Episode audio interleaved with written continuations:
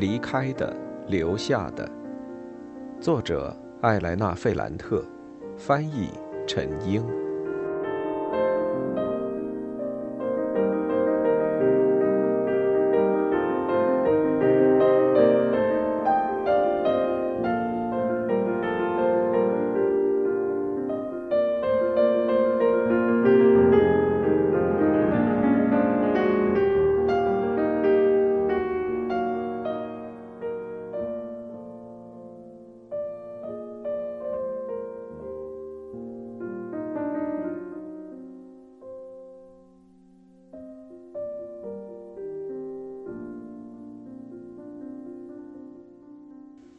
九，我神经紧张，没法入睡。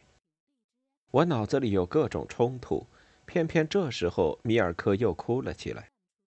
他的哭声一直无法平息，这激起了我抱着他时体味到的那种强烈的情感。我按捺不住自己，起身，循着孩子的哭声，来到一个房间门前。从虚掩的门缝里透出光来，我叫了一声，西尔维亚没好气的答应了。那个房间要比我住的舒服些，有一只老式衣柜，一个床头柜，还有一张双人床。年轻的母亲盘着腿坐在床上，身上穿着粉红色的短睡袍。脸上一副凶巴巴的表情。他双手摊开，手背放在赤裸的大腿上，就像一个许愿的动作。米尔科赤身裸体，嘴张得很大，哭得浑身发紫。他眼睛紧闭着，四肢在颤抖。刚开始，西尔维亚对我有些敌意，后来他的语气柔和下来。他说。他觉得自己不是个合格的母亲，他不知道该怎么办才好，他太绝望了。他最后低声说：“他不吃奶的时候总是这样，可能他生病了，会死在这床上。”他说话的样子让我觉得他跟丽拉一点儿也不一样。他变得很丑，眼睛瞪得太大，嘴部神经质的抽搐破坏了他的美貌。最后，他哭起来。孩子的哭声加上母亲的抽泣，让我很心软。我想拥抱他们，照顾他们。我低声说：“我可以抱一下他吗？”他抽泣着点了点头。我把孩子从他膝盖上抱了下来，我把他抱在胸前。我又一次感受到那种味道。声音和温度的交流，就像上次抱他一样。他的生命力又一次激发着我，给我带来了欢乐。我在房间里走来走去，小声哼唱着我即兴编的催眠曲，那是一个长长的、没有任何含义的爱的告白。米尔科奇迹般的平静下来，最后睡着了。我轻轻把他放在了他母亲旁边，但我不想离开他。我害怕回到自己的房间，我的潜意识告诉我，胡安一定在那儿等着我。西尔维亚对我表示了感谢，但语气里没有任何感激之情。这声感谢之后，他还列出一个冷冰冰的单子，都是我的优点。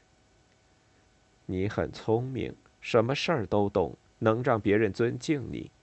你是一个真正的母亲，你将来的孩子一定很幸运。我客气了一下，说我要走了，但他忽然有些不安，他拉住我的一只手，恳求我留下。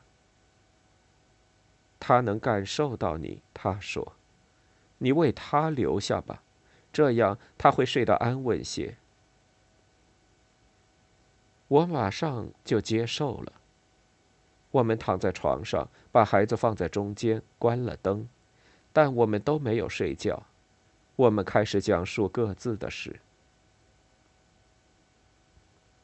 在黑暗中，西尔维亚变得没有那么难相处。她跟我说了她发现自己怀孕时感到的憎恶。她一方面对她深爱的那个男人隐瞒了自己怀孕的事实，一方面也欺骗了自己。他觉得那就像一场疾病，会过去的。但他的身体起了反应，逐渐开始变形。西尔维亚不得不把这事告诉父母。他家是蒙扎城非常富裕的家庭。在同家人大吵一架之后，他离家出走。刚开始的几个月，他希望奇迹发生。他从来都没有想过堕胎，仅仅是因为身体的恐惧。他开始认为，出于对那个让她怀孕的男人的爱，他要把孩子生下来。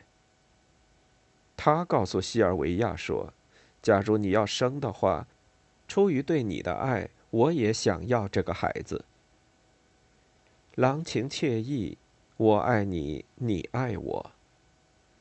他们俩严肃的谈起来，但是过了几个月，孩子还没生下来时，他们的爱情已经消散。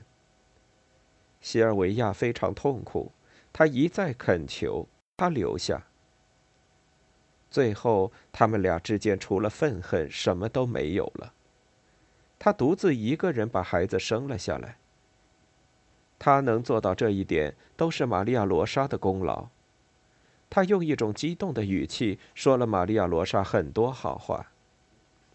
他是一个非常棒的老师，真的站在学生这边，而且是一个无与伦比的共产党员。我跟他说。艾罗塔全家都让人佩服。我是彼得罗的未婚妻，我们会在秋天结婚。他脱口而出的说：“婚姻和家庭让我很害怕，那都是老套的东西。”忽然间，他用一种忧伤的语气说：“米尔科的父亲也在大学教书，是吗？一切都开始于我上他的课。他非常自信。”聪明、博学，也很帅气。他有很多很好的品质。在学生开始斗争之前，他就已经说了：“你们要改造你们的教授，不要让他们像对待牲口一样对待你们。”那他有没有照顾一下孩子？在黑暗中，他笑了一下，很心酸的说：“一个男人。”除了那些疯狂的时刻，你爱他，他进入你的时刻，其余时候他都在你外面。也就是说，后来你不爱他了。当你想到之前你曾经想要他，你都会觉得不舒服。我喜欢过他，他喜欢过我，事情已经结束了。我每天都可能会喜欢上一些人，你不是吗？这种喜欢会持续一段时间，然后就过去。只有孩子会留下，他是你的一部分。孩子的父亲都是外人，开始是外人，之后也是外人。甚至他的名字叫起来也和之前不一样。我之前叫他尼诺，我每天早上醒来脑子里都重复的就是这名字，那是个神奇的词。但现在。是一个让我伤心的名字。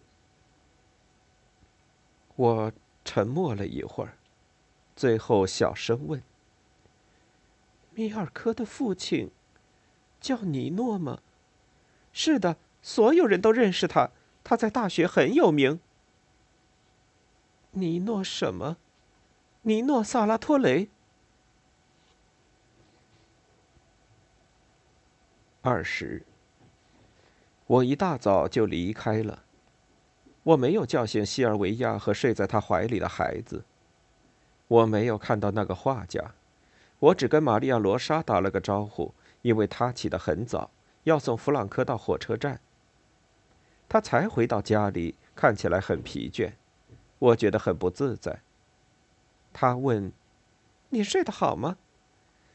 我跟西尔维亚聊了很久。他跟你说了萨拉托雷的事儿，是的，我知道你们是朋友。是他告诉你的吗？是，我们聊起过你。米尔科真的是他的孩子？是的。他打了个哈欠，然后微笑了。尼诺很迷人，女孩都争着抢着想跟他。现在这时候正是一段幸福时光，你可以想跟谁在一起就跟谁在一起。他身上总是有那么一股力量，让人高兴，很带劲儿。他说，在这场运动中，我们非常需要像他这样的人，但需要照顾他，引导他，让他成长。他是一个非常能干的人，他说，但他需要带领。他的心里总是隐藏着资产阶级民主主义、公司技术人员、现代化主义者的残渣。最后，我们觉得在一起的时间太短了，我们俩都很遗憾，发誓说下次一定要多待一会儿。我从宾馆拿了行李，然后出发了。只有在火车上，在回那不勒斯的漫长旅行中，我才开始接受尼诺第二次当父亲这件事。一种暗淡的灰白色，从西尔维亚一直蔓延到里拉，从米尔科一直到詹纳罗身上。我觉得伊斯基亚的激情，弗里奥的爱的夜晚，马尔蒂里广场上的私通怀孕。这一切都失去了色彩，成了一种机械反应。尼诺离开了那不勒斯，充满激情的和西尔维亚在一起。谁知道他还有没有其他女人？这件事让我很生气，就好像莉拉藏在我脑子的某个角落里，我和她感同身受。我觉得很苦涩。就像他听到这件事时可能会感受到的那样，我也非常愤怒，就好像尼诺做了对不起我的事。尼诺背叛了我们，莉拉和我都在承受同样的羞辱。我们都爱他，但他从来都没有真正爱过我们。因此，尽管他有很多好品质，但他终究是个轻浮的男人，很肤浅。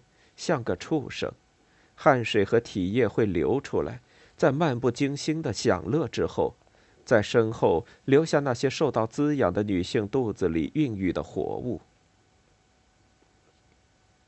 我记得，在几年之前，他来城区找我，我们在院子里说话，梅丽娜从窗子看到他，把他当成了他父亲。多纳托之前的情人都看出了这种相似，但我却没有看出来。现在事情很明了，梅丽娜是对的，我是错的。尼诺和他的父亲断绝了关系，并不是担心变得和他一样。尼诺现在已经和他父亲一样了，只是他不愿意承认。然而，我还是没有办法恨他。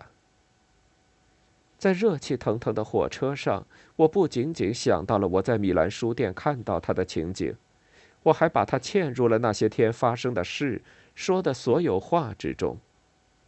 我满脑子都是性，肮脏的、诱人的性，无所不在的出现在动作、语言和书本之中。那些分割男女的高墙正在倒塌，教养的羁绊也正在解体。尼诺正投身于这个时代，他是米兰大学那个吵吵嚷嚷的学生大会的一部分，他适合那里的氛围，也适合玛利亚罗莎家里的混乱。他们一定也在一起过。凭借他的聪明、欲望和诱惑的能力，他会带着好奇、非常自信的生活在那个时代。也许我错了。我不该认为他和他父亲一样肮脏猥亵，他的做法属于另一种文化。西尔维亚和玛利亚罗莎都强调了这一点，那些女孩子都想要他，他只是接受，这中间没有任何欺压，没有谁对谁错，只有欲望在支配着。也许当尼诺跟我说莉拉在性方面有问题，他就是想告诉我，这种有期望的时代已经结束了。把责任和快感放在一起是不对的，是扭曲的。假如他和他父亲的本性一样，那他对于女性的狂热会是另一个版本。抵达那不勒斯时，我带着一丝惊异，同时也带着排斥，想着：尼诺有那么多人爱，也爱那么多人。我不得不承认。这有什么错呢？他和那些懂得享受生活的人在享受生活。当我回到城区里，我才发现为什么所有女人都想要他，而他都欣然接受。我一直都想得到他，现在这种欲望更强烈了。我决定尽量避免再遇到他。至于莉拉。我不知道该怎么做。告诉，还是不告诉他我所知道的事呢？等我见到他时再说吧。二十一。回到家里，我没有时间，也不想再考虑这个问题。彼得罗打电话给我，他向我宣布，下星期他会来拜访我的父母。我接受了这个现实，就像接受一场无法避免的灾难。我急忙帮他找了一家宾馆，我打扫屋子，做了家人的思想工作，让他们不要焦虑，但这都无济于事。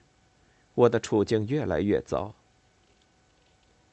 在我们的城区，关于我的书、我个人、我经常独自旅行的事实的闲言碎语越来越多。我母亲捍卫了我，她炫耀说我快要结婚了，但为了避免我不在教堂结婚的决定让情况更加复杂，她说我不在那不勒斯结婚，要去热那亚。结果是那些闲话更多了，这让她非常恼怒。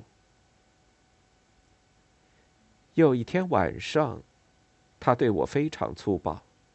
他说：“人们看了我的书，都觉得书里的内容很丢人，都在背后说闲话。我的几个弟弟也对我嚷嚷，说他们不得不和屠夫的儿子大打出手，因为他说我是个婊子。不仅如此，他们还不得不去揍了一顿艾丽莎的同学，因为那个男生让艾丽莎做他姐姐做的那些事。你写的是什么呢？我母亲对我嘶叫着。”没什么吗？你是不是写了你出去做的那些恶心事儿？什么龌龊事儿？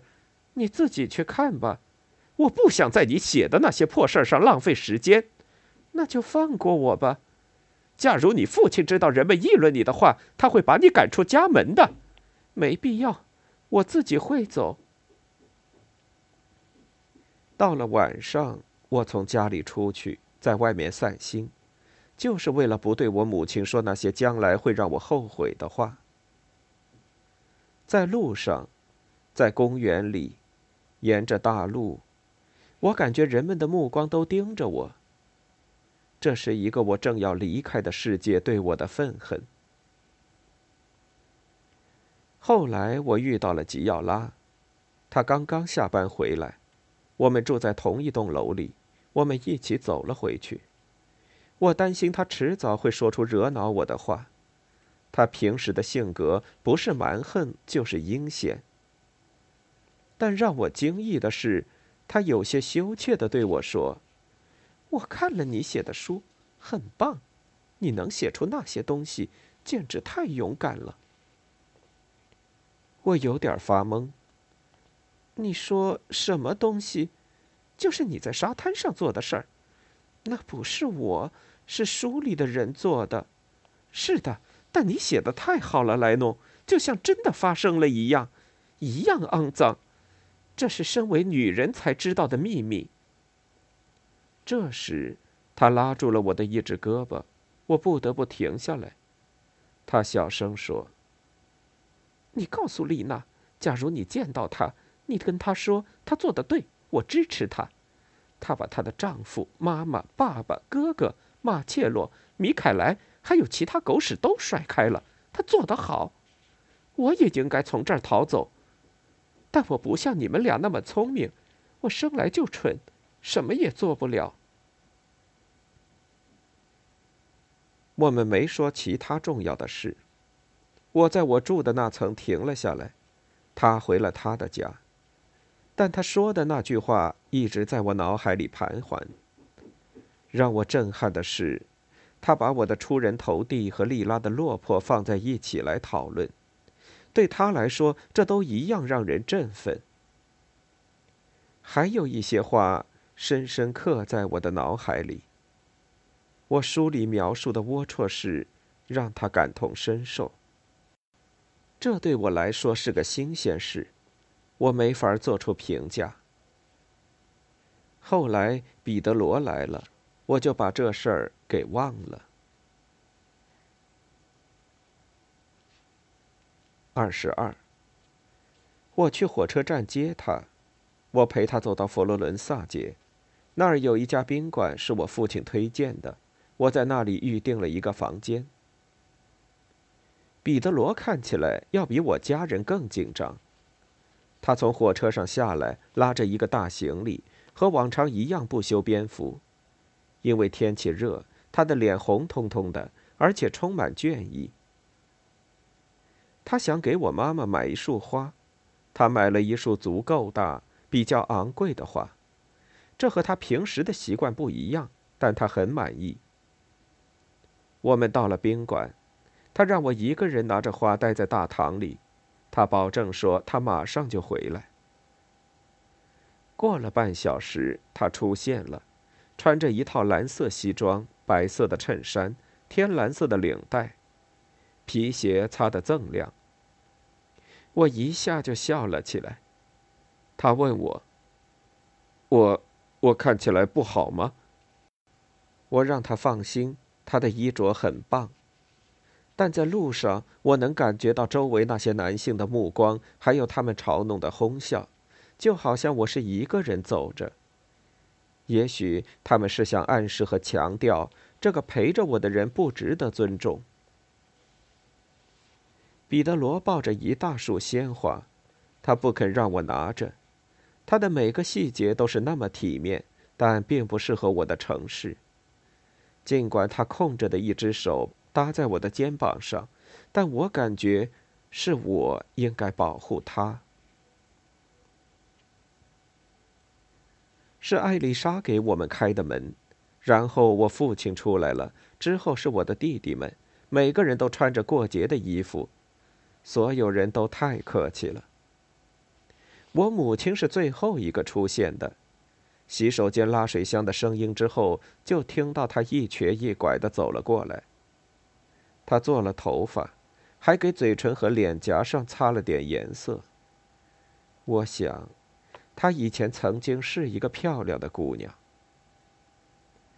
她很得体的接过那束花，我们一起坐在餐厅里。为了招待客人，他们把晚上搭起来、早上再拆掉的那些床也藏了起来。每样东西都很干净，桌子上的餐具也摆得很用心。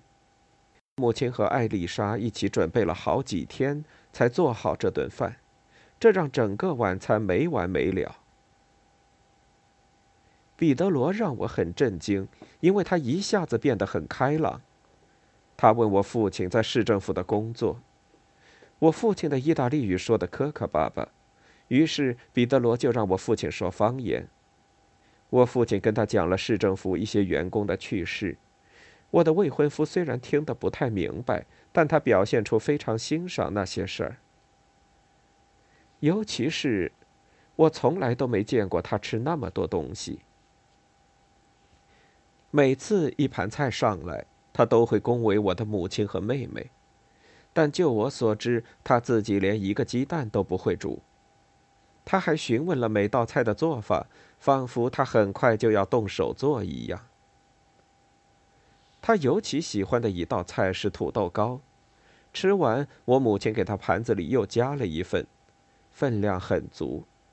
他还用那种他特有的、毫无情感的语气说：“在他走之前会再做一次。”在很短的时间内，气氛变得很和谐，就连佩佩和詹妮也抛开拘谨，和他成了朋友。无论如何，那顿饭还是吃完了。彼得罗变得非常严肃，他向我父亲提亲。他在说这件事时，声音很激动，这让我妹妹的眼睛变得亮晶晶的。我两个弟弟觉得很有趣。我父亲很尴尬，支支吾吾地说了些好话，说彼得罗是一个那么出色、严肃的教授。这个请求让他很荣幸。这个夜晚看起来要完美收场。